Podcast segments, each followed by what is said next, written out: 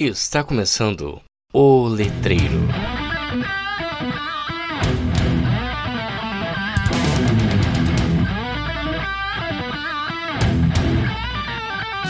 Olá, letreiros, letrados e letrandos, tudo bem com vocês? Meu nome é Victor Dantas e esse é mais um episódio do podcast mais letrado do Brasil. E hoje a gente tá aqui com uma cambada de gente para conversar sobre letramento acadêmico, dificuldades de você produzir, você ler na faculdade, no mestrado depois também. Enfim, eu vou apresentar o pessoal depois dos nossos recadinhos. Recados do Mural. Se você gosta do nosso trabalho e quer apoiá-lo, baixe o aplicativo PicPay e procure por arroba o Letreiro Podcast, ou siga o link na descrição do episódio. Contamos com três planos, cada um dando direito a um tipo de recompensa diferente. Escolha o seu e nos ajude a manter o podcast mais letrado do Brasil no ar. Siga as redes sociais do Letreiro, estamos no Instagram, como arroba letreiro underline o e também no Facebook com a página O Letreiro. Você também pode entrar em contato conosco através do e-mail letreiro.contato arroba gmail.com. Agradecemos as nossas apoiadoras Laura Barzantero, Marina Chiara Legroski. Sem vocês, nada disso seria possível. Muito obrigado. Então hoje estamos aqui com a Bianca Hoffman de Oliveira. Bia, dá um oi aí, conta um pouquinho sobre tua formação pra gente, por favor. Oi, pessoal. Então, meu nome é Bianca. É, eu sou formada em Geografia e Licenciatura pela UEPG e atualmente estou fazendo letras na UEPG também. Muito bem, pessoal aí gosta de sofrer, né? Essa, a gente chega a essa conclusão. Muito bem, very good. Nossa, very good. Isso é muita coisa de professor de inglês. Tá, Mas eu, eu, falo, eu tô fazendo português e espanhol. É, é, pois é. Isso que eu... Muito bem, muito bem. Obrigado, Bia. É, pessoal, vocês que estão ouvindo a gente, tá? São todos meus amigos, então assim, é provável que eu fale Lê, que eu fale Bia, Nath, tá no meio do episódio aí, tá? Então não, não estranhe. Em seguida temos aqui a nossa engenheira Letícia Diniz. Lê, dá um oizinho aí, fala sobre a tua formação pra gente, por favor. Uhul, eu sou Letícia e sou formada em engenharia ambiental. Eu gosto de abraçar árvores. Atualmente faço mestrado na área de engenharia sanitária e ambiental. E é isso aí. Só fico sentado em casa estudando. Muito bem, é a vida de quem faz o mestrado, né? Em seguida temos a irmã mais nova que parece mais velha, Natália Diniz. Nath, dá um oi aí com essa sua voz sedosa e conta pra gente sobre a tua formação, por favor. Eu vou levar o, o fato de parecer mais velha como um elogio, tá? É, Pode levar porque é elogio. Oi, pessoal. Como o Victor falou, meu nome é Natália. E eu tô no último ano do curso de Direito. Sou golfista na Unifical em Ponta Grossa. Muito bem, a Nath é a pessoa mais hipócrita que eu conheço porque ela faz direito sendo canhota. É... nunca canta, né? Essa, essa que eu tenho que, né? Eu tenho que fazer essa cara. Muito bem, pessoal de casa, desculpa. Eu também sou preconceituosa com a, com a mão esquerda dela. É. E também temos aqui Sônia Maria Psaia, nossa quase professora de Educação Física. E Sônia, dá um oi pro pessoal, conta sobre sua formação, por favor. Sou a Sônia, eu faço é, licenciatura em Educação Física no IPG, eu estou indo agora pro terceiro ano. E, bom, a gente gosta de sofrer um pouco, né? Abrir o corpus, mentira. Mas é, é isso aí, gente. A gente tá cada vez mais evoluindo nessa parte de saúde e, e cuidando dos amiguinhos. Muito bem. Ah, ah, em seguida temos também agora começando aí a parte dos rapazes bonitos, né? Temos aqui Davi Gabriel Gomes. É isso, né, Davi? É isso aí. Sou o Davi, formado em Geografia Bacharelado na UEPG e atuando aí como geógrafo e topógrafo nos Campos Gerais desde 2015, quando eu comecei a graduação. Muito bem, olha aí. E, por último, mas não menos importante, né, aqui, uma pessoa que me conhece há quase 20 anos, Marlon Bonfim. Marlon, você que passou, que foi fazer vestibular, passou em cinco vestibulares, conta pra gente qual você escolheu. Qual a tua formação atualmente, meu amigo? E aí, queridões? Então, sou o Marlon Bonfim, É, sou formado em análise e desenvolvimento de sistemas. Não foi o vestibular inicial que eu passei, né? Como o Victor comentou. É, tecno, a nível tecnólogo e hoje estou para concluir o curso de engenharia de produção. Muito bem, muito bem. Maravilhoso, eu trouxe aqui essa mesa, né, diversa, para a gente poder conversar um pouco, como eu falei no início, sobre as principais dificuldades do letramento acadêmico. Vou começar dando aqui o meu exemplo, só para a gente dar esse start aqui na nossa conversa, que é o que? Quando eu fiz o ensino médio, o que, que eu aprendi a escrever e a ler, enfim, texto dissertativo argumentativo. Era isso, o meu ensino médio era isso, escrever a redaçãozinha, o primeiro parágrafo era a introdução, depois tinha um desenvolvimento em dois parágrafos no máximo e a, a conclusão ali no final. Era isso que eu sabia. Quando eu entrei na faculdade, pá! Me jogam os dois pés no peito, assim, na cara, uma resenha. Assim, meu Deus. Aí os meus colegas que tinham saído do ensino médio direto pra faculdade, porque, para quem tá ouvindo, eu demorei uns seis anos aí para poder entrar na faculdade. E eles falaram assim, ah, resenha, não sei o que, eu sei como fazer. E eu falei, gente, eu não sei o que, que é, eu não faço a mínima ideia, né? E a professora foi ensinando, ela mostrou pra gente como fazer, como construir. Mas foi uma dificuldade muito grande nesse primeiro ano que eu tive que fazer essa resenha, porque eu era um tipo de texto com o qual eu não estava acostumado. Não estava acostumado a ler, não estava acostumado a escrever, eu não sabia exatamente o que podia pôr e, e tudo mais. Então é um negócio bem complicado. Eu queria saber de vocês, a gente tem aqui pessoas de várias gerações, né? Como foi o, o ensino médio de vocês, primeiramente? Assim, vocês é, tiveram outros gêneros textuais? Como é que foi? Como é que funcionou aí? É, a minha experiência do ensino médio foi horrível, principalmente no português, porque de 50 minutos de aula, 40 era a professora xingando o pessoal.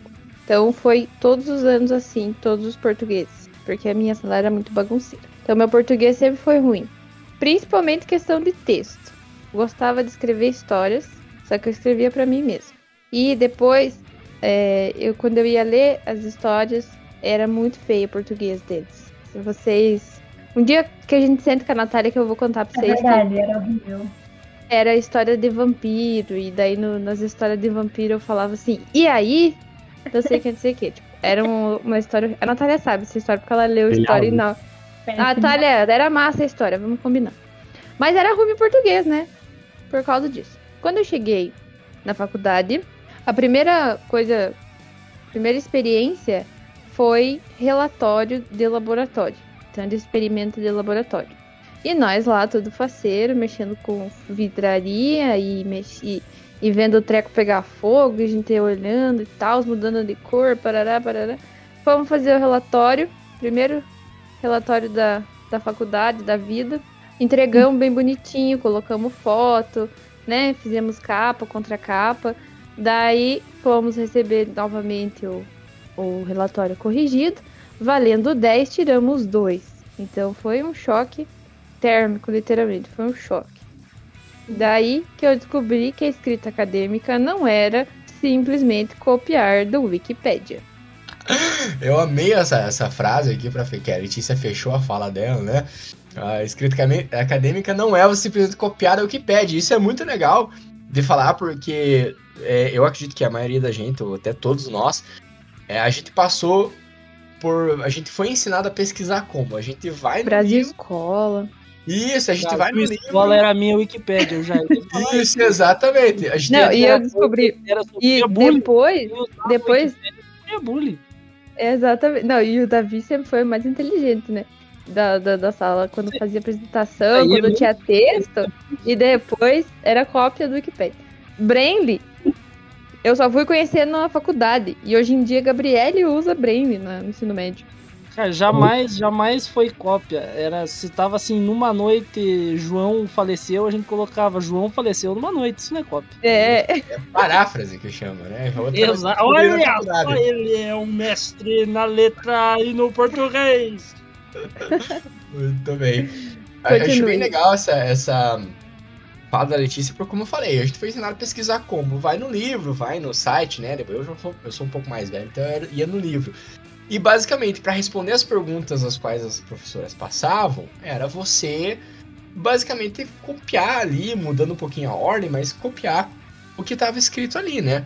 E quando você chega na faculdade, esse é um dos impactos muito grandes. Você não pode copiar. Se você copiar, você tem que referenciar.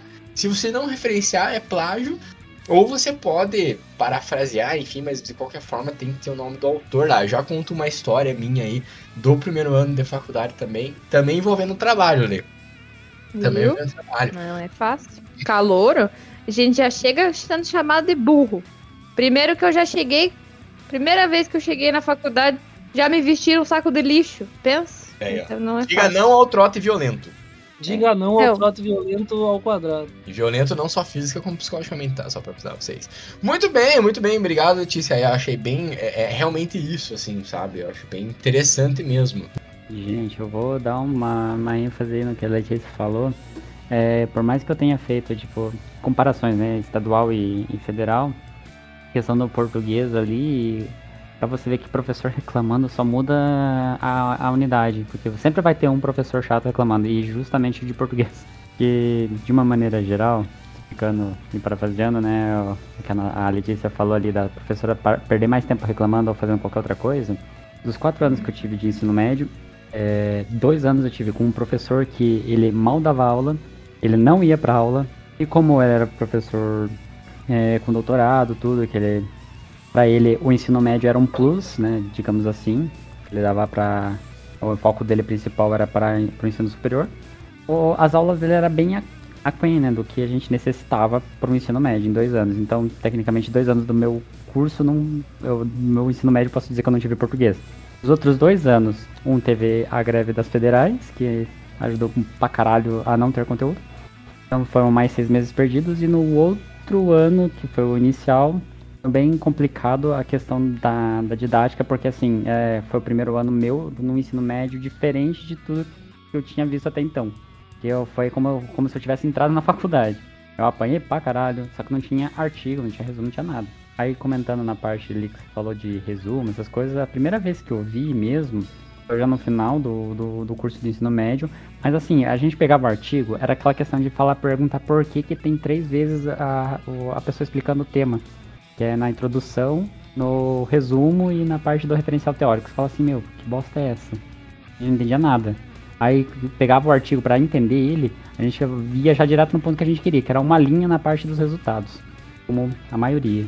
Então assim, eu vejo que o meu contato inicial, por mais que eu já tinha conhecimento da parte assim do, do artigo, eu não sabia ler, eu não entendia muito o conceito dele. É bem, bem random. Aí assim, o, o que eu comentaria assim do ensino médio no final é que acabou dando uma ênfase mais assim de como escrever textos para, digamos assim, ser aprovado num vestibular.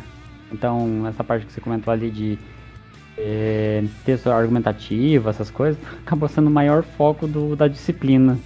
É, esse é um foco bem grande mesmo do ensino médio, principalmente aí na parte do é, português e tudo mais, que é a questão do vestibular, né? Eles querem. Hoje em dia o vestibular da UEPG, ele assim acaba trazendo alguns outros gêneros além do dissertativo argumentativo, né? Traz notícia, carta de reclamação, essas coisas. Mas o foco continua sendo. Então o foco ainda aumentou ainda mais né, nesses últimos tempos com relação a isso. Exatamente. Aí, assim, a, a maior dificuldade, princípio, porque eu não sou uma pessoa que é muito fã do português. E eu vejo que a comparação que você faz na questão da gente entrar na faculdade é a mesma que a gente faz na engenharia, nas matérias de cálculo. O nosso defasamento inicial para cálculo, essas coisas, na engenharia, a Letícia vai concordar, é muito grande. É, aí a gente vai pro português, é a mesma coisa. Escrever um relatório técnico, gente, os primeiros relatórios que a gente escreve é, são relatórios horríveis. Você olha aquele zero, aquele dois, aquele cinco no máximo, você fala assim, meu, dei o meu melhor, fiquei horas escrevendo. Não, e sabe o que, que é pior que aconteceu no, no nosso relatório? Foi que a professora xingou nós. E nós, coitados, nem tinha culpa, né? Ensino médio. Vamos ruim. lá, exatamente, Ih, exatamente. o professor xingou vocês. A professora xingou, falou, que vergonha. Mas nós estamos aqui pra aprender, ué, né? Daí depois foi um dos melhores relatórios. É que subentende que você sai do ensino médio sabendo essas coisas, né? Isso, exatamente isso que eu ia falar. Ah, Não tá esperando ter que ensinar. Isso. É, eu tive uma pequena experiência na, na parte é, de engenharia na, na federal e eles acreditam que a gente sai do ensino médio já sabendo tudo, tipo, preparado para poder é, fazer um relatório técnico, para você poder fazer é, artigos, ler artigos. Então, assim, você chega perdido e você tem que se virar, correr atrás do tempo, descobrir como fazer sozinho para poder é, desenvolver a matéria. É, essa é uma coisa mesmo que a Natália falou que tá correta mesmo, que os professores, né, eles já acham que a gente chega ali na, na, na faculdade já sabendo escrever um. É, sabendo, né, o, o, que você tem que fazer e tudo mais, conhecendo os gêneros, né? Eu tive muita sorte, porque todas as professoras que eu tive na graduação, elas foram sempre muito humanas, vamos dizer assim, sabe? Então elas tinham. Elas entendiam, né? Por exemplo, eu que era um pouco mais velho já, que os outros, elas entendiam que eu não conhecia e tudo mais, mesmo assim eu me esforçava para tentar ali fazer o melhor. Mas é uma realidade, eu acredito que não só quando a gente fala de letramento acadêmico, eu tô aqui voltando mais aí para minha área, que é escrita e leitura e tudo mais, mas o pessoal da engenharia, é, realmente, eu imagino que deva ser, uma, deva ser assim, uma defasagem muito grande com relação aos cálculos, né, a matemática que você tem na escola, né, no ensino médio, para matemática que você vai precisar aprender para fazer os cálculos é, maravilhosos que existem na, na engenharia, né. Mas aí que tá, Victor, porque na parte da escrita a gente também entra muito defasado. E eu vejo isso agora na, na escrita do TCC. Que assim, por mais que eu tenha feito, participado de grupo de pesquisa, desenvolvimento de artigo, ainda é difícil escrever. Depois que a gente pega cálculo, para quem faz engenharia, é fácil, porque daí você desenvolve. Mas vai escrever depois o resultado do que você fez. É a, eu diria que é a pior coisa, porque assim, não sai, Aí você manda pra revisão, vem 200 revisões, fala assim, por que caralho tem essas revisões? Você fala, ah, você acha que tá bonito colocando as coisas, mas não tá. Então, tipo, a parte da escrita é uma dificuldade também na parte da engenharia. E eu diria que eu acho que uma das maiores para quem tá principalmente concluindo o curso. Quem tá muito voltado pra parte técnica sofre muito com isso. É, a gente fica com, com, com, muito cálculo, com muita coisa, desenho técnico, esse tipo de coisa.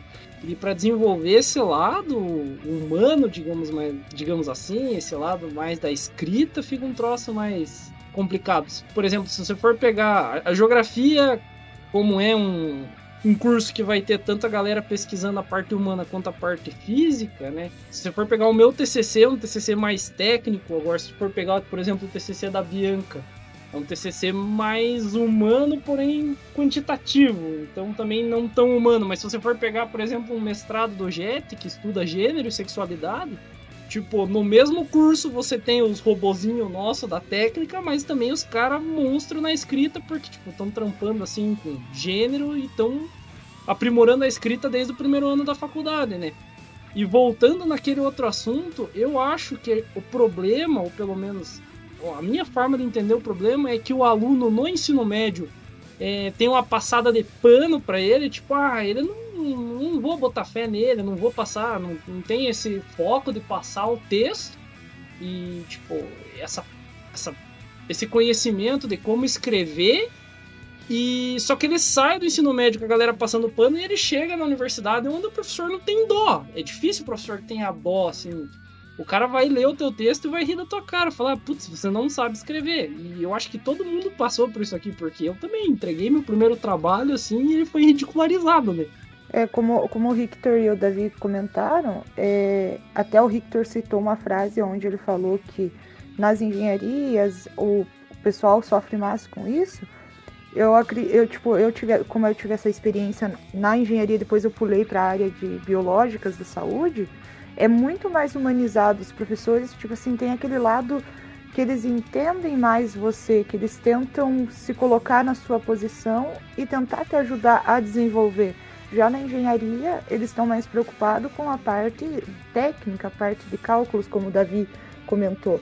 Então, eles não se preocupam tanto com essa parte humanizada de é, te ensinar a desenvolver algo textual, algo mais tipo humano. Eu iria até um pouco mais além, Sônia, eu acho, assim, vendo agora eu colocando minha visão como professor, sabe? Que é algo assim, quando o professor não está muito familiarizado com alguma coisa, ele tem uma certa insegurança para passar isso para os alunos. Então eu tenho para mim que algumas vezes os professores mais de cálculo, assim, ou algo, algo assim, não sei explicar mais exatas, talvez, eles não tentem passar muito isso para os alunos pela própria insegurança, ou porque também, eu não sei até essa é uma pergunta que eu vou fazer para vocês, mas depois que todo mundo dá o, der o seu relato aí, que é sobre a questão de uma disciplina que eu sei que em outros cursos ali no RPG, por exemplo, tem que se chama metodologia, né? Você aprender a escrever, você aprender a construir um trabalho na metodologia científica e tudo mais, algo assim. É disciplina qual a gente não tem no curso de letras, né? Mas, enfim, eu queria muito ouvir aí o relato tanto da Bia, que terminou, fez geografia, mas fez licenciatura, e também da Nath, né? Que a, a Nath, ela foi para uma área que eu acredito que a leitura e a interpretação são muito, vamos dizer assim, relativos, talvez, ambíguos, não sei se eu estou usando a palavra certa. A leitura é a base do curso de direito, acho que de todos os cursos, né? Mas o direito em si, em tudo, tudo, leitura. Eu, inclusive, estou me formando agora, não aguento mais ler até série que eu amava ver legendado, eu só vejo dublado, me recuso. Mas não sei se a Bia quiser começar falando do ensino médio dela e puxar o assunto para a faculdade, daí depois eu assumo também. Então, é, no meu ensino médio, a minha professora ela me mostrou vários gêneros textuais e eu lembro que ela cobrava bastante é, no quesito escrita. Porém, eu estudei num colégio que eu tinha um contraturno e essas aulas eram no contraturno. Então não era aulas. É, que as aulas do. Agora eu esqueci como fala, mas. A aula da tarde mesmo, que era a grade curricular, eu lembro que era mais dissertativo argumentativo, Enem, foco Enem, o EPG, tipo, só isso. E a, a professora do contraturno, ela, ela dava outros gêneros textuais, é, como escrever um, agora eu esqueci, mas ela é, explicava como que a gente escrevia. Ah, é, eu lembro que ela ensinou como que a gente escrevia haikai, por exemplo. Então, eu tive uma boa base, assim, mas chegando na faculdade foi uma completa desgraça, né? Porque eu fazia.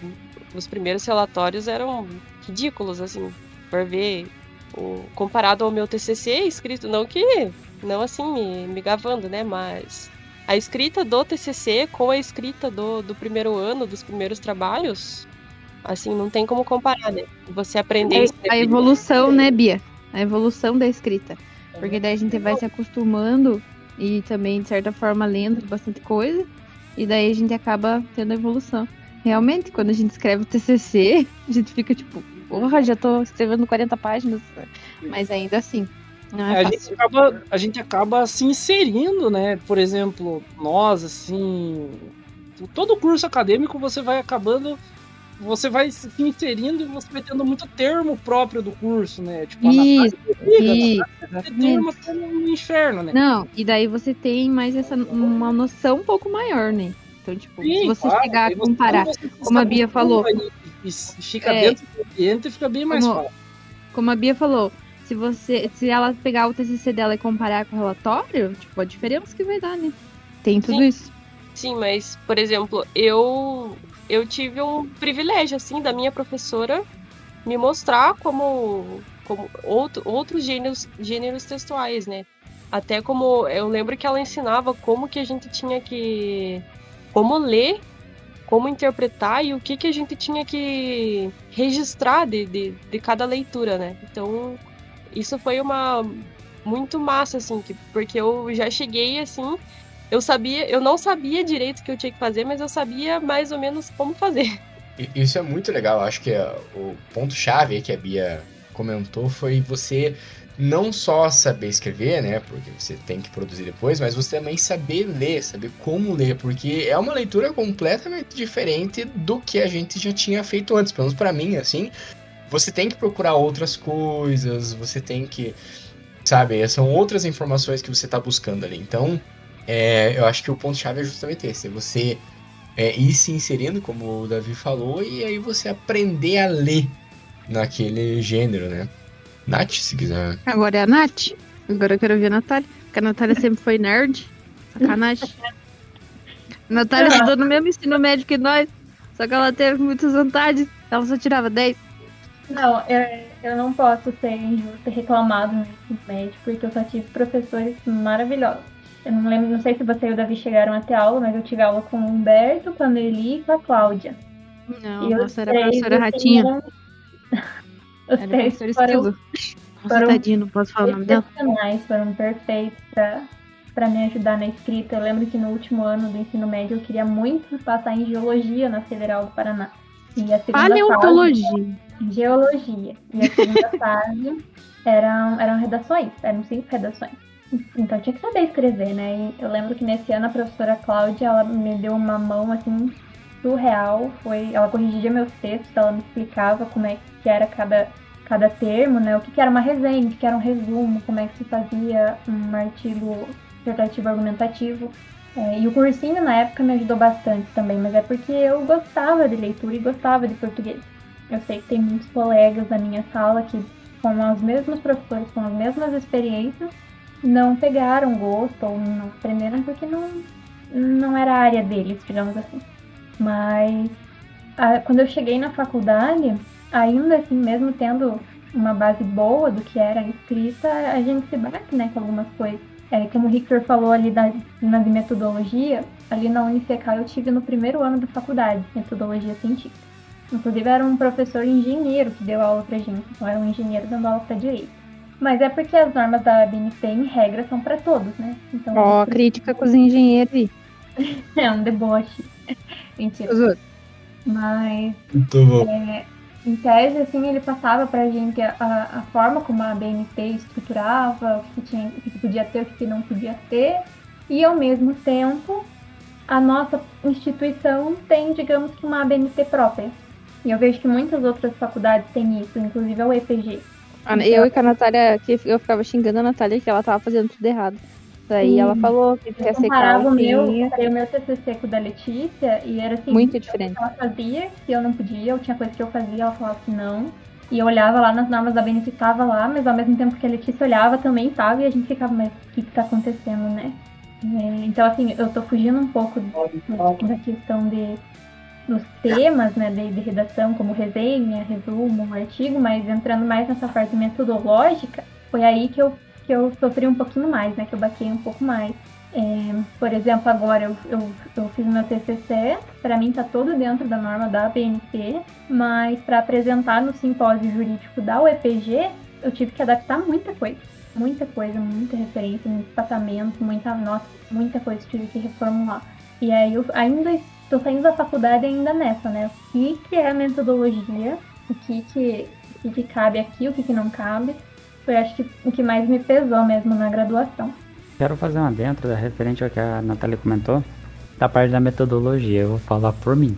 Mas uma matéria que é no começo do curso, a gente entra, a gente fala assim, uma matéria de humanos, uma matéria para descansar. gente, perdão, mas assim, é, Ah, a, gente, a gente só dá valor pra matéria quando a gente começa a escrever. E aí já passou há muito tempo essa matéria que, né, Pois é, a gente vive na, exatamente. na faculdade. Já, já mudou, já mexeram em alguma, alguma questão de gramática, alguma coisa assim. Mas, é, resumindo é isso, eu não posso ser injusta e dizer que meu ensino médio foi fraco nesse sentido, mas é porque os professores Nerd. se esforçaram, sabe? Não, mas é, vocês acreditam que a minha metodologia foi no terceiro ano da faculdade? E o professor fazia assim, meu Deus, que criança. Meu professor fazia assim, é, vocês vão apresentar aqui um artigo que vocês escolham, e é isso aí, entendeu? Então, é, tá ligado o áudio agora, Tom. Isso foi muito bom. E. e, cara, não. Eu aprendi a metodologia científica com a vida, assim. Entendeu? Então tive um pouco de ajuda do meu irmão, que já tinha passado pela faculdade. Mas assim, a maior parte foi assim, meio que eu comigo mesmo, porque o professor em si não, não tinha assim uma aula bem elaborada para que a gente entendesse como, o que era metodologia científica, sabe?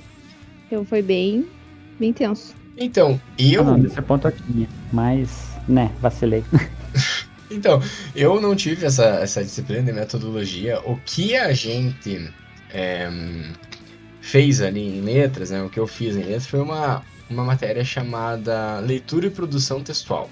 que foi basicamente isso. Foi você aprender a ler e escrever artigos acadêmicos. A professora foi muito boa. Eu lembro que ela ensinou várias coisas e várias coisas do que ela ensinou eu ainda utilizo hoje em dia, agora que o mestrado que terminei, o doutorado que eu tô querendo começar e tudo mais. Ela realmente ensinou muita coisa, né, no, nesse primeiro ano, só que eu acho que ainda, tipo, deu aquela faltada, assim, na, na minha, mais do meu ponto de vista mesmo, porque é algo muito complexo para você só ensinar em um ano, assim. E é escrita, gente, não adianta. Né? A gente reclama, eu lembro que eu reclamava muito na faculdade, assim, quando eu tinha que. Principalmente no primeiro ano que eu tinha que reescrever um texto. E ficava, mas por que caralho eu tenho que ficar reescrevendo um texto, só mudar as palavras e tal. E eu não entendia a importância de você dar essa praticada, de você treinar e você praticar isso mesmo, assim, sabe? Então, é, realmente essa, essa disciplina é algo que como o Marlon falou, só vai fazer falta quando você tiver que produzir mesmo. Posso falar mais uma coisa? Ó, eu acho que tinha que. Sabia que eu acho que tinha que existir uma matéria de português dentro da engenharia, porque faz muita falta, até pela questão que você falou de, às vezes, a, olha, a escrita, como escrever, como ler. Então eu. Nossa, como faz falta. Sério mesmo. Porque essas questões aí que você comenta uh, de questões técnicas, né? São coisas que, que são importantíssimas pra gente na escrita. A gente não então... tem. Tem que ser, tipo, na base da raça, mesmo na unha, como eu disse. A gente tem que se virar e Mas, pesquisar. Então, assim, eu vou falar pelo meu curso. Vai muito de, de grade para grade de curso, porque o meu, eu também tive uma matéria semelhante à do Victor, assim. Eu tive a de metodologia e tive uma pra, de comunicação escrita, que era pra gente aprender a escrever, onde utilizar muitos termos, não utilizar termos ah. também. Então, ah, daí é bom. Daí é bom. Assim, é, primeiro semestre do curso, você entra com uma matéria dessa. E você tem cálculo é, junto. Qual que você vai estudar? Cálculo. Tipo, pra, pra, pra turmas que fazem, digamos, matemática, tem a base de matemática como foco principal. Então, assim, aí matérias como que, que depois vão fazer falta, como comunicação escrita, metodologia, é, ética, cidadania, acabam tendo um peso menor. Aí você fala assim, é, por, por que, que sai esses engenheiros que escrevem mal? Tem que escolher na, na hora que tem que fazer o estudo, tem que focar em uma matéria. Uma, duas, três no máximo, num, num conjunto de dez. assim, só reforçando, tipo, vai muito de grade, eu acho que na questão do, do, do ensino superior, mas também vai de um pouco da atenção nossa que a gente direciona muitas vezes. É, só abrindo espaço aqui para talvez uma outra discussão, mas não sei.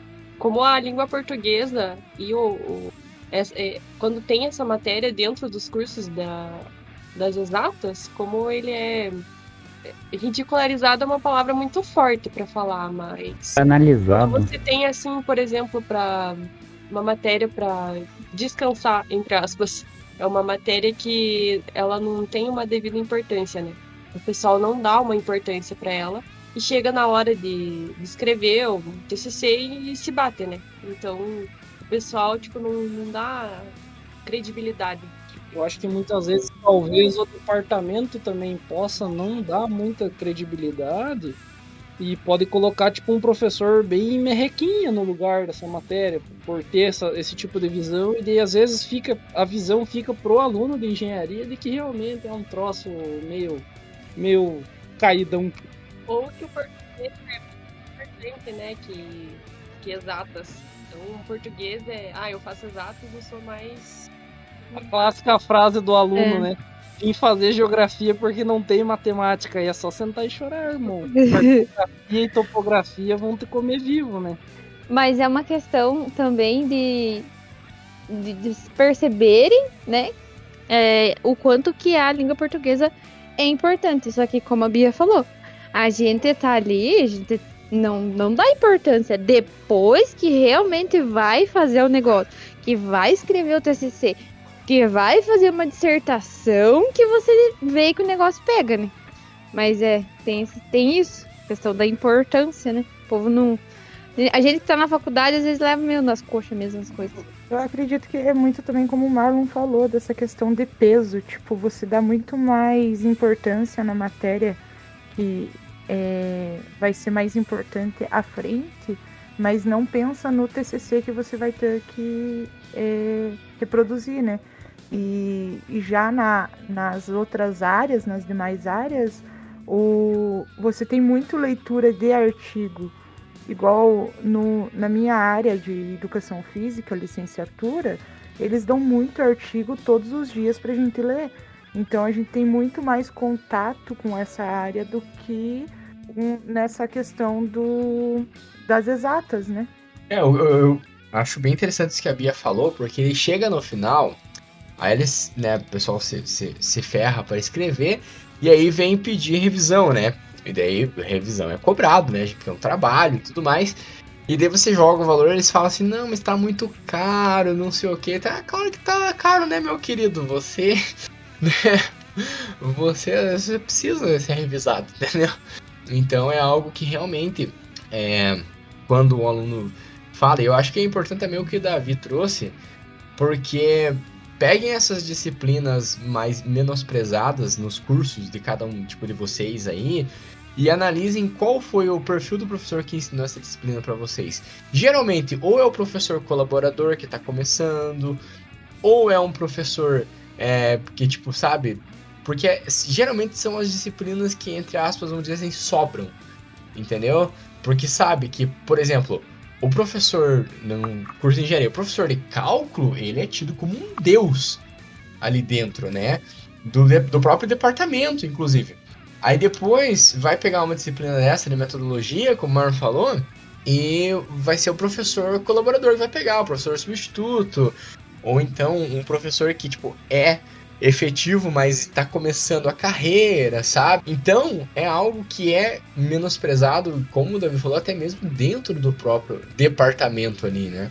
Assim, o Ricardo, só colocar um, um tópico, é porque, como a Sônia comentou, assim, a UTFPR é uma universidade que coloca um, um T, né, para diferenciar como tecnológico, federal, e todos os cursos, tecnicamente, principalmente nos campos que não, que não o de Curitiba, Ponta Grossa, Londrina e entre outros, são só cursos de tecnologia com ênfase em engenharia ou grau tecnológico. E daí tem alimentos, entre outros. Aí nesse ponto, qualquer professor da parte de humanas é, são professores colaborativos entre, os, entre as engenharias.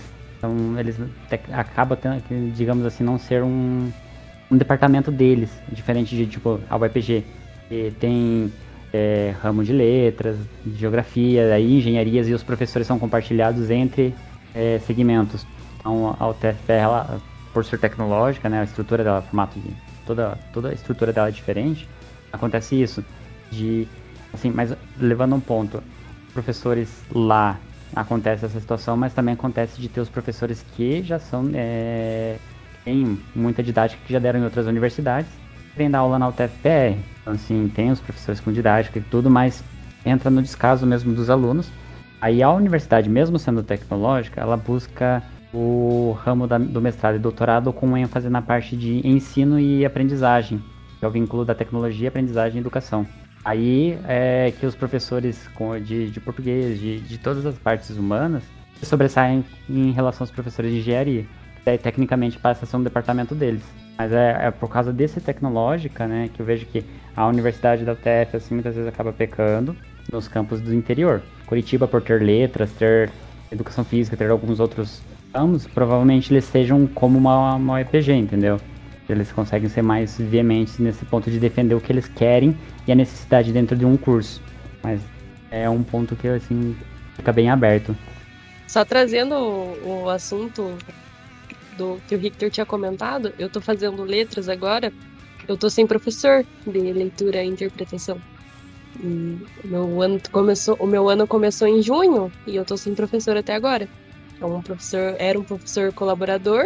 É, ele deu acho que dois meses de aula e desde então eu estou sem aula. Foi quase, um, bem dizer, um semestre e não, a gente não sabe quando que, que eles vão contratar o professor. E, por enquanto a matéria tá lá.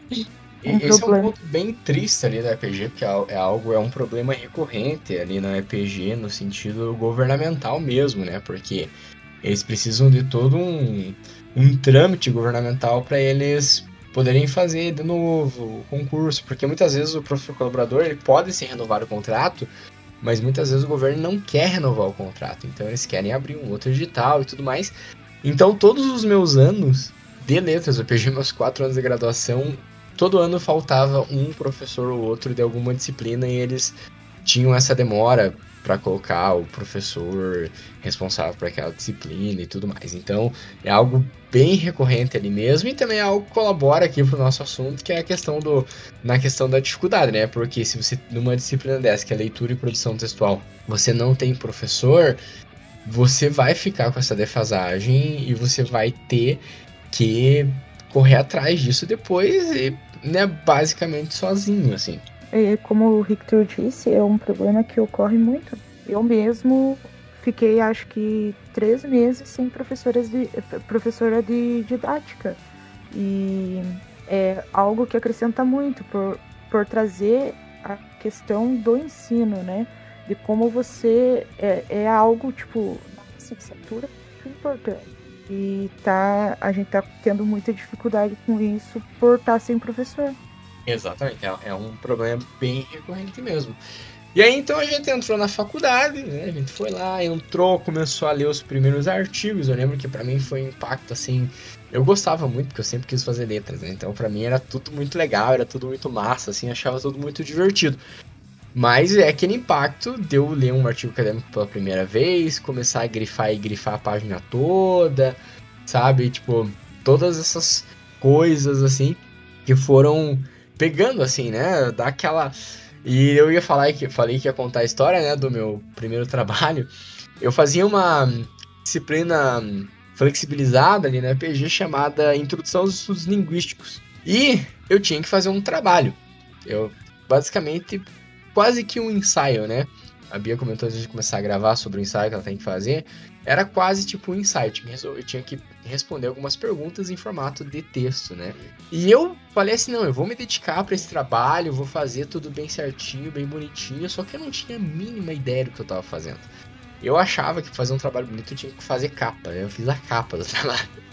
Aí eu, qual que foi o resultado disso? O resultado foi que eu fiz o trabalho, eu fiz um texto maravilhoso, eu escrevi não sei quantas páginas, quatro, cinco, seis páginas, Achei, nossa, eu escrevi tudo isso, nossa, como eu sou foda. Aí levei pra professora corrigir, a professora começou a olhar e falou assim: Victor, você não referenciou o autor nem uma vez. Nenhuma vez. Você não. Se fosse um trabalho, digamos, para publicar, você não ia publicar porque isso contaria com plágio. Então, aí que ela me explicou: Forre, quando você for colocar, colocar é, com relação a tal, de acordo com tal pessoa, ou faz estação direta e coloca o autor. Aí que eu comecei a compreender um pouco mais da dinâmica é, desse negócio da produção, né? E como a leitura ela tá, né, a leitura, quanto mais você consome dessa, desse gênero, mais você consegue, mais você tem facilidade para escrever, né?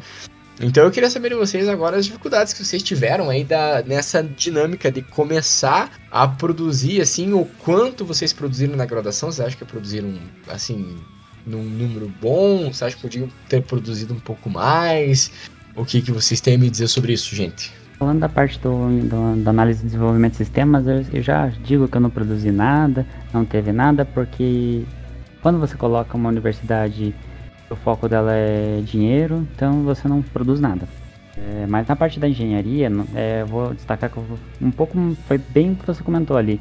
No começo, a, a questão de leitura era muito difícil. A partir do terceiro, quarto semestre, que os professores entoam que você tem que tornar um pesquisador, uma vez que você está numa universidade pública, três, quatro artigos era o básico para você ler, mas assim, a, até você entender que você tem que é, tornar isso um cotidiano é muito tempo, muito tempo, porque é, você acha assim, principalmente para quem vem do ensino médio pro, é, tudo vai estar na internet e nem sempre está nessa, nessa argumentação. Então, até para achar artigo, às vezes, na internet você não consegue, é muito complicado. Então, a parte de começar a escrever, eu, quando eu fui fazer meus primeiros, primeiros para mandar para congresso, também foi a, mesma, foi a mesma apanhada. Que a parte de referenciar, a parte de escrever a introdução, a parte de. É, foi eu acho que o que eu mais apanhei, assim, porque não é uma coisa que tava no meu cotidiano, assim, um padrão. Então, é uma coisa que a gente apanha bastante na parte de, de ler. Por mais que você é, comece a ler bastante, tenha, torne até o final do curso, é, se torne um, um hábito, você ainda, para escrever, são outros 500. É quando você começa a realmente praticar a escrita que começa a mudar o cenário. Mas ainda assim gera muita dificuldade. Bom, eu primeiro contato que eu tive assim com artigos científicos, eu tive muita dificuldade na leitura por conta de ser uma leitura mais formal, coisa com palavras que eu nunca tinha visto na minha vida. Então, eu tive muita dificuldade no início, porém, por ser licenciatura, a gente tem uma, um contato muito grande sempre com artigos científicos e eu acabei me adaptando forçado, acabei me adaptando e conseguindo desenvolver.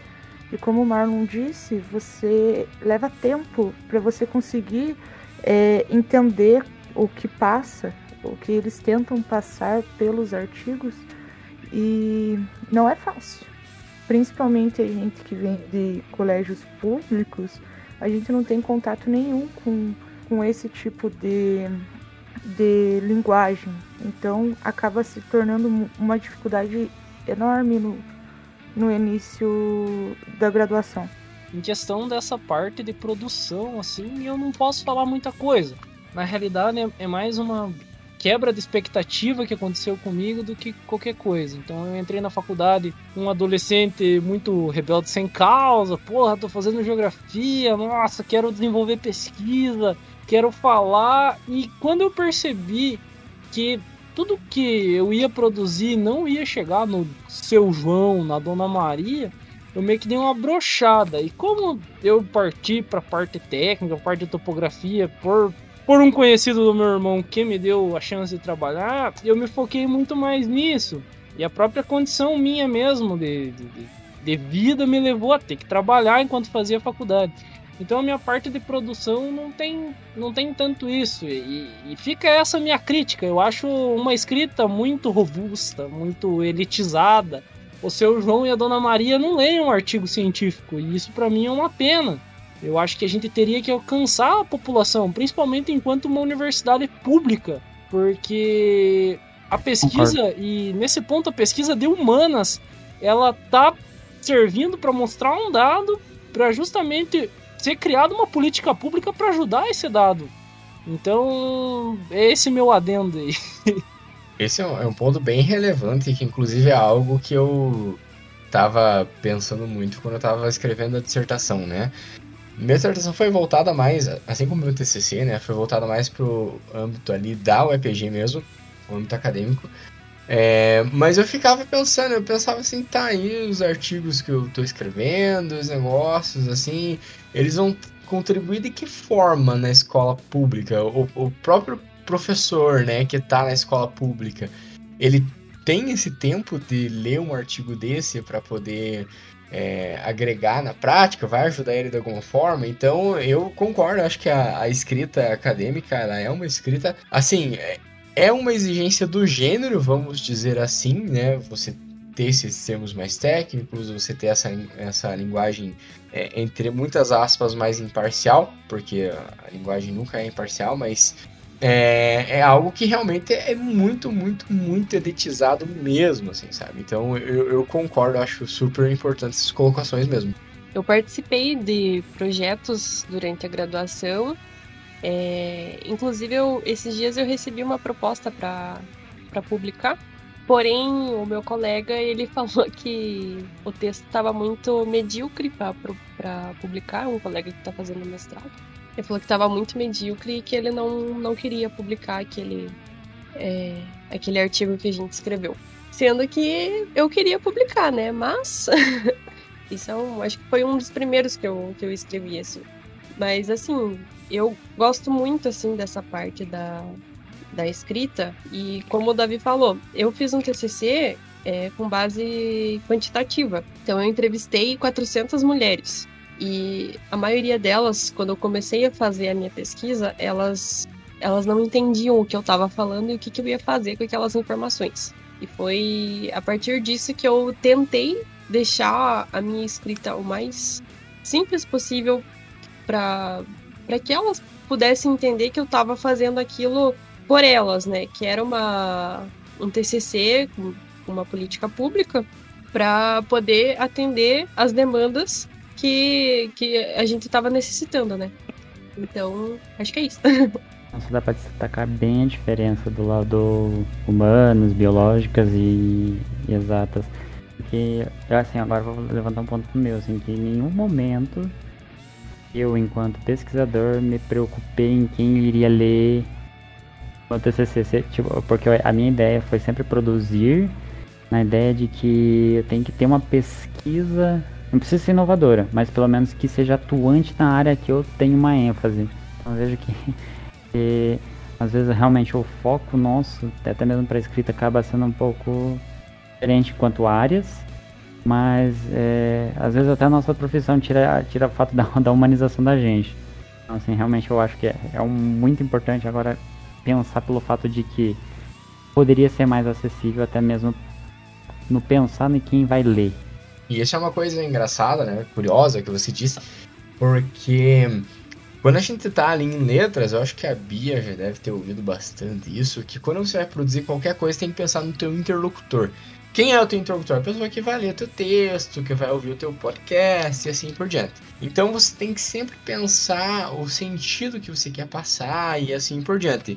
Só que eu acho isso, eu, eu, eu fiquei os quatro anos de, da graduação ouvindo isso, né? Você tem que pensar no teu interlocutor, você tem que pensar no teu, no teu interlocutor. Mas aí eu vou produzir um artigo, vou produzir, sei lá, uma resenha e tá numa linguagem extremamente rebuscada que o meu interlocutor não vai entender. Então, assim, em que momento eu pensei no meu interlocutor? Entende? Em que momento eu pensei nele? Será que eu tô realmente pensando nele ou isso é algo que eu fico repetindo só para eu é, é, ter algo para repetir ele, entende? Então é, é, algo desse pensar de se refletir mesmo, né? É algo que acontece muito em direito, mas a Natália não está no momento. Bom, eu tenho uma coisa a ressaltar que o Mar comentou e eu acabei é, lembrando. Como ele falou, é, você chega na universidade achando que vai encontrar artigos facilmente no Google, porque né, sempre tem lá tudo que você precisa, mas nem tudo. Então, quando eu entrei na faculdade, eu tive o primeiro contato com o Google Acadêmico, que onde a gente consegue achar muitas coisas para se basear mas nem sempre a gente consegue encontrar tudo, porque não é tão acessível um artigo científico quanto a gente acha. Então, eu tive muita dificuldade em pesquisas também, é, em base de artigos que eu não conseguia encontrar e tive que recorrer a outros métodos. Então, é, além de ser inacessível a questão de linguagem, também essa questão de você ter dificuldade para encontrar os artigos. Quando, é, falando um pouco sobre o que o Marlon comentou, e vocês comentaram também, pela questão do público-alvo, né? Assim, a gente, meio que, meio que ensinaram a gente a escrever é, no sentido de técnico para técnico. Então, assim, eu não, não, não nunca, nunca pensei, por exemplo, na Natália lendo meu artigo, sabe? Nesse sentido. Só que a gente tinha que ter aquela escrita técnica porém com cunho leigo. Então realmente faz uma confusão na cabeça da gente, pra entender até que ponto vai atingir uma pessoa leiga, ou até que ponto esse técnico vai ser leigo nesse assunto, né? Então eu sofri muito disso na questão do TCC, porque é, ao mesmo tempo que eu tinha a linguagem totalmente técnica, eu tinha que trazer um pouco para o dia a dia, né? Para a questão de, de das coisas mais comuns e tal. Então é, eu acho, eu acho bem, bem difícil, principalmente agora na dissertação, porque a dissertação, ela, como o meu TCC foi artigo, então a dissertação ela é mais complexa ainda. Ela é maior, você tem que é, explicar muitos, muitos termos, muitas coisas. Então, o conteúdo que a gente estuda é muito maior. E tem que ter esse equilíbrio, né? Entre leigo, metade leigo, metade técnico, mas o nosso público sempre foi muito mais técnico, né? Eu não sei se isso chega a ser certo ou errado, mas eu concordo que deveria ter uma escrita mais suave, vamos dizer assim. É, pegando um gancho do que você está falando, eu sofri muito nessa questão de escrever de forma mais simples. Eu não sei se é esse o assunto ou se eu cheguei é. querendo não. sentar na janela. Mas pelo amor, não é Pelo amor de Deus. É, tá certo. Não, pelo amor de Deus, com a Natália falando com a mãe as coisas, gente. Vocês não têm noção, Ai, menina? Essa menina é, só fala coisas. Eles falam em latim. Daqui a pouco elas estão latindo, assim. Estão falando em latim.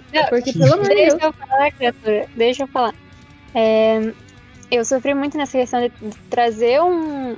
A, gente pena muito no direito para que as sentenças, as decisões, elas é, tenham uma linguagem mais acessível para a população, porque nem todo Mentira. mundo conhece a tecnicidade da área, né? Isso em qualquer área, sem dúvida. Mas como o direito, por exemplo, uma sentença, ela, ela é dada para a pessoa mais rica do mundo, como também pode ser dada para a pessoa mais pobre, que não entende nada. Então a linguagem tem que ser acessível para ambos. E a gente já começa a aprender isso nas escritas de artigos, de, de textos, de redações. E no meu TCC a- é, era tudo muito técnico, porque o tema em si era algo mais técnico, assim, mais dentro da seara jurídica, mas que é, afetava toda a população, né?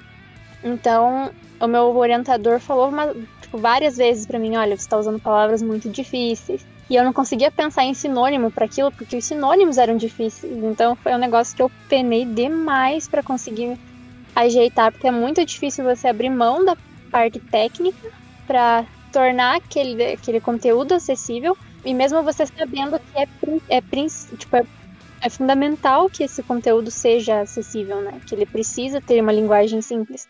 Mas, nossa, foi algo que você tem que conciliar bizarro. e que fazer. Uhum. Eu, eu, eu acho que é, é isso mesmo, sabe? É essa questão da produção acadêmica, que quando vocês estavam falando, eu tava aqui pensando, né? É, que tinha uma professora minha na graduação que ela falava assim: é, será que eu quero mesmo que esse, essa classe social entenda essa lei, entenda essa sentença? Será que eu quero? É, isso ela falando, será que eu quero no sentido de- das pessoas que fazem, né? Que escrevem esses textos e tudo mais, né? Será que eu quero que ela que isso fique claro? Entende? Então é, é um negócio que é muito de se pensar, de se refletir, assim, né? É, para quem que eu quero que esse texto chegue e será que eu quero realmente que tal pessoa e assim entenda? E a gente vai entrar aí numa seara, como diz a Natália, né? Parabéns. Eu tenho que parabenizar duas pessoas aqui. Eu tenho que parabenizar o Marlon pelo uso da palavra a quem, né? a- Muito aquém ou aquém, né? da- daquilo. E também a Natália pelo uso da palavra seara, né? Lembrando que a seara não está nos patrocinando. É, piadas à parte. Ô, Todo só porque eu queria uma linguicinha da Seara. Viu? Muito ruim, ficou registrado aí. Fica registrado aí, Seara, tá? Letícia, que é o que é uma linguista. Então, é, são esses pontos, assim, Droga! importante a gente Você trazer. já fez a piada ruim. É, o que, eu, ia- que eu ia falar, eu esqueci, mas continue. Muito bem. Então, é, é, é- é interessante. Ah, lembrei. Você... Pode falar. Sei se você reparou, mas teve três situações no nosso, na nossa, é, nossa conversa, aonde apareceu uma dúvida na minha cabeça entre três pronúncias diferentes sobre a palavra dentro. Escutei adentro, adendo e adento. Qual que é o certo? Aí são, são três palavras diferentes, né? Aí você tem Hum. adendo, que é você fazer um adendo a alguma coisa, você colocar alguma coisa a mais ali, né? Então, eu gostaria de fazer um adendo a alguma coisa. Aí tem o. Ah, esse adendo eu não, não sei. Não, não faço. Ah, é ideia. acho que foi Mas errado na minha O, a- o adentro é, vem do adentrar, né? Do, do verbo adentrar. Né? Que é o mesmo que entrar, basicamente, né? Ah, tá, eu achei que era tudo igual, só que não é. Não, Tá esse- bom. até, até, eu, até eu não conheço, né? Meu, meu forte é mais o inglês, mas a gente vai, vai fazendo aí. Então agora eu vou, já caminhando pro encerramento, fazer algumas perguntas mais direcionadas mesmo a, a cada um, assim, fazendo a ordem da lista que aparece aqui no Discord, pra saber mesmo. E essa pergunta vai meio que tanto pra Letícia quanto pro Marlon, são dois que fizeram engenharia aí, né? Queria saber de vocês como foi conciliar essa parte de ao mesmo tempo você ter que ser bom em, é, vamos dizer assim, em exatas, mas também você ter que escrever relatório, você ter que produzir teu TCC. Como foi essa experiência para vocês? É, assim, no começo do curso, tirando, tirando o ensino médio, por mais que tenha sido técnico e a parte da análise de sistemas, mas voltado na parte da engenharia, o começo em si foi muito difícil. Assim, é, algumas coisas eu conhecia para conseguir auxiliar também, para que a gente não penasse tanto, até mesmo em quesito nota. Então, para escrever, a gente apanhou bastante no começo. Hoje em dia, na questão de estar mais acostumado, eu diria assim que eu ainda prefiro fazer mais as, as ações práticas do que escrever. Mas se eu, sou, se eu estiver num artigo sozinho ou uma atuação sozinha, aí a gente apanha, mas vai, o, que, o que a gente faz é vai ser muito aquela questão de a gente que está no começo da carreira acadêmica ou até mesmo de, como profissionais é saber conversar com um orientador, com alguém que seja da área de humanas, que vai ajudar a gente a escrever. Então, eu vejo que na parte da, da escrita, principalmente agora finais, com artigos publicados, com TCC, meu orientador ele ajudou bastante nesse ponto. E de, de até mesmo estrutura de como tem que ser o artigo, de reestruturação, reescrever, posicionamento, fazer com que a, a frase com que eu, do que eu produzi seja compreensível no nível técnico, claro, para outra pessoa. Então, assim, nos finais, é, eu vejo que minha escrita está bem melhor, que eu já consigo até mesmo fazer posicionamentos com que eu seja mais independente na escrita. Mas eu ainda peno. É, às vezes por dificuldade, por tempo, porque mundo sabe, né? Graduação não é fácil, ainda mais quando você trabalha.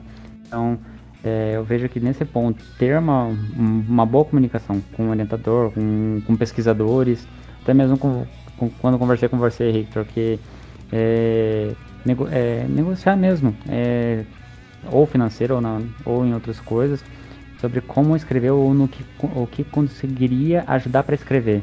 Então, assim, preciso de um texto técnico em inglês. Victor, quanto que você cobra para a gente é, escrever, para você me ajudar a escrever e assim vai. Então, é, no final de curso, para mim, por mais que impacte bastante a parte da escrita, então eu vejo que eu já estou melhor do que eu estava no começo do curso. Espero que daqui dois anos, ser um possível mestrado, esteja melhor ainda. Por mais que a minha parte seja mais técnica. Eu, eu concordo com o Marlon nessa questão de ter o orientador, de certa forma, como uma referência, né?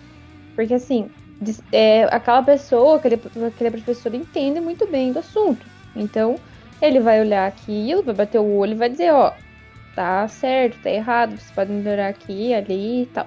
Mas assim, a minha experiência com o meu orientador foi assim, se vire. Não que não os outros não sejam, né? Mas digo assim, em comparação com uma outra professora que orientava minha colega de faculdade. E essa orientadora, essa professora, ela exigia, então, que a menina fizesse é, mini artigos, pequenos artigos, e falava e, e corrigia, e estava em cima da menina o tempo todo, fazia a menina fazer a apresentação daquele mini artigo que ela tinha construído. E eu achava, eu achava interessante pela questão da atenção da orientadora em cima da aluna. Então a escrita dela ficou muito bem elaborada, porque é como se a orientadora tivesse é, meio que preparando ela para é, no momento que ela fosse escrever o TCC. Já meu orientador, não, meu orientador já era mais na dele, mais tranquilo. E quando eu comecei a escrever, então eu fui assim, se vire. Então eu ia pesquisava, lia artigos de outras, é, de outras pessoas, tentava me, me basear na questão da lógica, né? Então, tipo assim, ah, via lá o artigo que começava com uma introdução é, falando lá de uma questão geral. Ah, então eu sabia que eu tinha que falar um pouco primeiro do geral e funilando, né? Introdução lá, questão de funil que fala. Então você começa com o geral e vai trazendo até o assunto X que você quer tratar. Só que assim, é, minha experiência foi assim, foi tipo, lendo artigo e seja o que Deus quiser. Mas é, teve essa, essa outra questão, assim, que eu também achei interessante. Essa professora, tipo, ficar em cima, sabe? Então acho que tem essas diferenças mesmo. Muito, muito legal, cara. Acho muito interessante mesmo ver esse movimento, assim, essa diferença de cursos, até por, por isso que eu queria, né, vocês aqui hoje para discutir isso, pra gente ver mesmo a diferença dos cursos, né, também para começar a abarcar aí é, outras, outras áreas e tudo mais. De agora eu queria perguntar pra Bia, né? Primeiramente, assim, como que é, Bia, para você essa experiência da leitura e da produção acadêmica, você saindo de um curso de geografia e indo para o curso de letras. Embora seja é, licenciatura, né, vamos dizer assim, então é, a parte da licenciatura não tem, eu acredito que não tem muita diferença, acho até que você eliminou algumas matérias por já ter feito licenciatura, mas como que é para você essa migração, assim, é, de curso e essa mudança de áreas, assim? Então, eu senti uma. Eu me senti um pouco melhor fazendo letras agora, depois de, já ter uma base, né? Porque é bem diferente quando você chega na graduação, você recém saído do ensino médio, ou quando você tá um tempo sem, é, sem estudar, né? Do que você chegar e já tendo, tipo, uma base. Por exemplo, eu cheguei em letras, eu já eliminei as matérias didáticas, né? Por já ter licenciatura. Então, tô fazendo as matérias de específicas mesmo. E foi. tá sendo bem interessante, assim, porque eu, eu sempre gostei de letras. Era o meu sonho fazer. Então agora eu tive a oportunidade, tô fazendo. E é bem, é bem interessante, assim, você já ter uma, uma experiência, por exemplo, a professora pediu um ensaio, que inclusive eu comentei com você. A professora pediu um ensaio e eu nunca tinha visto, nunca mesmo. Nem no, no ensino médio, talvez eu tenha tenha visto, assim, mas foi muito, muito rápido, assim. Então a professora de, ela pediu um ensaio, putz, como que eu faço? Por onde que eu começo? Depois que eu fui ver a estrutura e tal, mas tipo, eu já tinha uma base de como, como começar a escrever, de como é, o que, que eu tinha que fazer primeiro, o que, que eu. por onde que eu começava, minha, minha estrutura. Então é bem interessante, assim, apesar da área ser diferente, você já tem uma, uma base, né, do que você tem que fazer. E era mais ou menos isso que eu ia acrescentar mesmo. Acho que essa base que você teve na geografia ajuda bastante. Não te livra de muitos. Não te livra, assim, de, dos. É, entre muitas aspas, assim, do sofrimento, da luta que você tem que ter ali para é, estudar e tudo mais mas te dá uma base realmente assim boa, né, já para você para você começar. Acho bem interessante assim. E vindo já, já pro Davi, né, já que ele tá do teu lado, queria saber dele assim, é, se ele falou, né, que foi por um caminho mais técnico ali, então ele produzia e lia textos mais técnicos e tudo mais. Queria saber dele a experiência com textos, é, se ele teve, né? Porque ele fez bacharel, é diferente. Mas se ele teve esses textos mais qualitativos ao invés de quantitativos, como foi a relação dele com isso?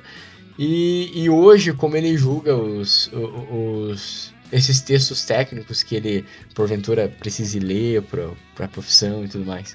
É, então, é, a, eu não sei se é a graça ou a desgraça da geografia, é justamente você ter leitura dos dois. Você ter que produzir, no caso, trabalhos, é, seminários, esse tipo de coisa, a, tendo como base artigos tanto técnicos com, quanto humanos. A dificuldade minha, particularmente, sim, que eu notei desenvolvimento foi justamente na área contrária da qual eu trabalho e da área da qual eu fui, né? A parte humana era mais, mais difícil, né? Você parte, todo curso você parte lá da introdução à ciência do teu curso, né? E a partir disso você vai conhecendo a história dele, vai vendo como decorreu essa ciência, né? E, e o pior, eu, eu tenho um gosto mais por ler a parte humana da geografia do que a parte técnica. Porque a, a técnica é mais uma ferramenta, né? No, no meu caso, né? Parte das engenharias você já tem uma, um desenvolvimento de projeto, você já vê mais a coisa. Na parte da geografia fica algo mais, mais puxado sei lá, algo mais, uma ferramenta mesmo, de você vai atribuir os conceitos com a parte humana mesmo. Mas enfim, nessa questão eu, eu acho muito interessante a dualidade pelo fato de, de você ter experiência dos dois. Agora, quanto à parte que eu utilizo, como é que eu posso falar? É algo que virou do meu dia a dia, né? Então, basicamente, tudo que eu li, eu, eu, eu tenho a prática do que eu li, né? Operação de GPS, operação de uma estação total, é, implicar técnica de topografia. Então isso acaba vindo ficando tão inerente de você para você praticar do dia a dia que às vezes até você esquece que leu isso. Né? Muito legal, muito legal, muito bom essa, essa parte, né? Como ter essa dualidade, né? Acho bem interessante mesmo. E pra Sônia também é uma pergunta bem parecida que fiz pra Letícia e pro Marlon, né? Tendo em vista que a Sônia ela começou, fez um tempinho de engenharia elétrica, é isso, Sônia? Isso. É isso, engenharia elétrica. E foi agora pra educação física, que inclusive é muito mais a cara dela, de passagem. Quero deixar Muito. registrado aqui, muito mais a cara dela. E eu queria saber mais ou menos qual foi o impacto, assim, nessa mudança de, de áreas e de textos, né, pra você ler, pra você pesquisar e, e como foi, assim, você comentou, né, que a, a base de leitura é bem maior, né, tipo, muitos mais artigos para ler e tudo mais. Queria saber como, pra, de você, como foi esse impacto, como tá sendo pra você, né? E aí, eu lembrei que ia falar lá no começo, que ia falar, nossa, já tá no terceiro ano já, meu Deus, tá passando muito rápido. É, tô no segundo, vou pro terceiro agora. Então, já tá caminhando pro terceiro. Meu Deus do Pois céu, muito é. rápido. Muito rápido.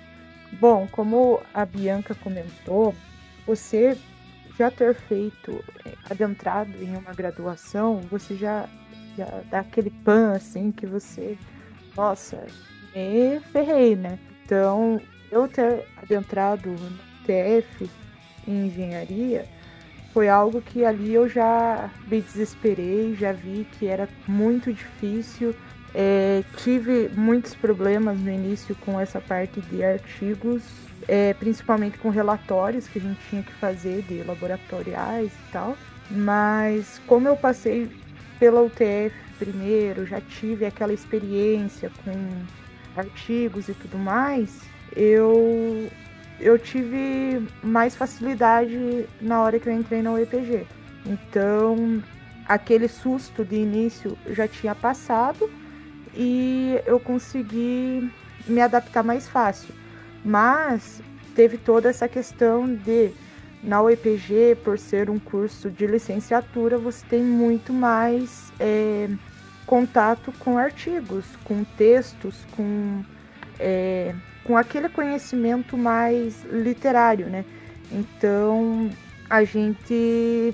Eu, eu, eu não, não tive tanta dificuldade em adentrar, mas tem artigos que não tem em português, que só em inglês, eu sou meio leiga em inglês, então eu tive muita dificuldade, mas é, eu acredito assim que o, essa questão da, das matérias, assim, de você conhecer toda a história, de como foi reproduzido todo o conteúdo, é muito importante em todas as questões. Muito legal, acho muito interessante essa, essa jogada que a gente fez aqui, eu achei bem, bem legal mesmo. E pra Nath, né, eu queria perguntar pra ela aqui, ela falou, comentou que foi difícil pra ela, é, é difícil, né, e foi difícil pra ela hum, escrever de uma forma mais simples. E a pergunta pra ela vai ser um pouco mais profunda, que eu queria saber dela como ela vê essa questão da linguagem das leis, das sentenças, até mesmo dos editais que saem, assim, tipo, co- como ela vê essa questão, esse ponto dessa linguagem que é utilizada? Então, assim, essa, essa pergunta é muito interessante, Victor, porque a gente debate sobre isso na faculdade, sabe? Sobre como o direito ele é distante da realidade. Ele é feito para as pessoas, pelas pessoas, né? Para toda uma sociedade, mas ele só tá. Ele só é dominado por aqueles que estudam na área. Qualquer coisa além disso é, é surreal. Outra coisa que é muito importante que o direito precisa sempre estar tentando é, é- é essa conexão com as pessoas, né? É conseguir transmitir de uma forma adequada às pessoas aquilo que é inerente a elas desde o nascimento. São os direitos, as garantias. E isso é uma batalha diária, porque a gente lida com, com o promotor, com o juiz, os ministros do STF, do STJ. É, a fala deles é sempre muito elaborada, é muito cheia de frufrufru, cheia de latim, igual a Letícia diz, que muitas vezes são os termos utilizados, que não, não tem como, como não utilizar, né? Mas que, por outro lado, os legisladores, a doutrina poderia tentar é, interpretar de uma forma mais clara, utilizar sinônimos, é, colocar em outras palavras, porque é possível. É possível a gente, a gente alterar, assim, vai estender um pouco o conceito daquilo, mas é 100% possível. Eu acho que é isso. Muito bem, é muito interessante esse ponto e eu tô me sentindo muito feliz assim de eu ter feito uma pergunta muito relevante pra Nath. Eu que agradeço e desculpa mais uma vez de ficar saindo e o microfone estragando, não foi por mal, de verdade. Tá sossegado, relaxa, relaxa. Muito bem, galera. Então acho que fica aí da lição pros nossos ouvintes hoje, nesse episódio maravilhoso que eu amei fazer. É, é que tem as suas dificuldades a escrita acadêmica, então assim, você vai ter que praticar, você vai ter que ler muito, você vai ter que escrever muito, e isso vem com o tempo, essa prática vem com o tempo, quanto mais você pratica, melhor você fica, e também vamos refletir, né, uh, onde nossas pesquisas estão chegando, elas estão chegando em quem deveria chegar, acho que esse também é um ponto bem Sim, esse é o principal ponto, né? Será que está Exatamente. conseguindo atingir a população que deve ser atingida, né? Exatamente isso, exatamente isso. Então acho que fica essa reflexão. Lembrando que se o nosso ouvinte quiser dar alguma sugestão, fazer alguma crítica, conversar, discutir com a gente, é só mandar e-mail para letreiro.contato.gmail.com que a gente vai lá, a gente lê aqui no próximo episódio. É, queria agradecer a presença de todos aqui, muito obrigado por tudo, obrigado por vocês estarem aqui comigo. Então, galera, por hoje é isso, nos vemos no próximo episódio. Muito obrigado por tudo. E um beijão pra vocês que estão nos ouvindo. Beijo, gente. Dá um tchauzinho, gente. Tchau. Tchau. Tchau, pessoal. Obrigada, Rick.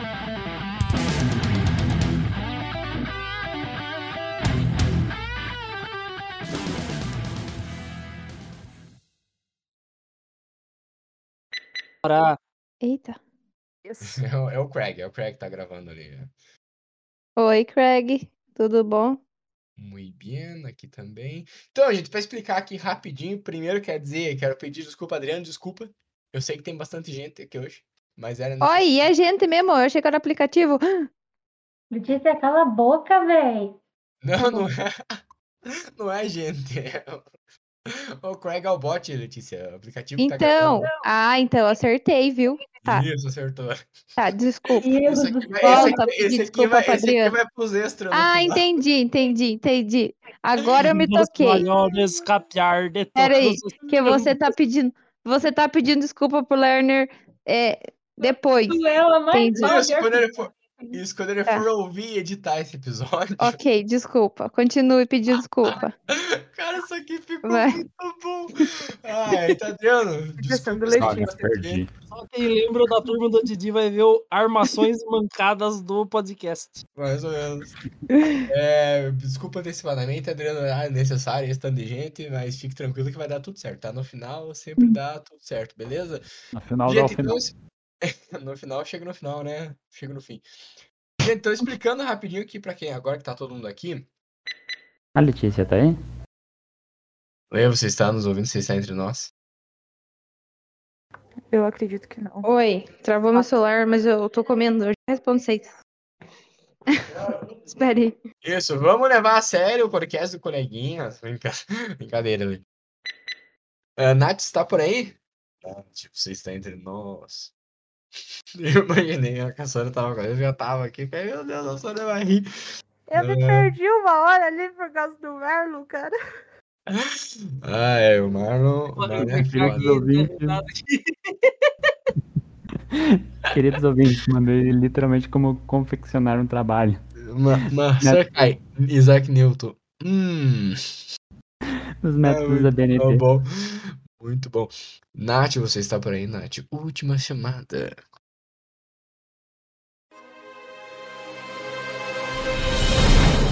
Uma produção biesec.net.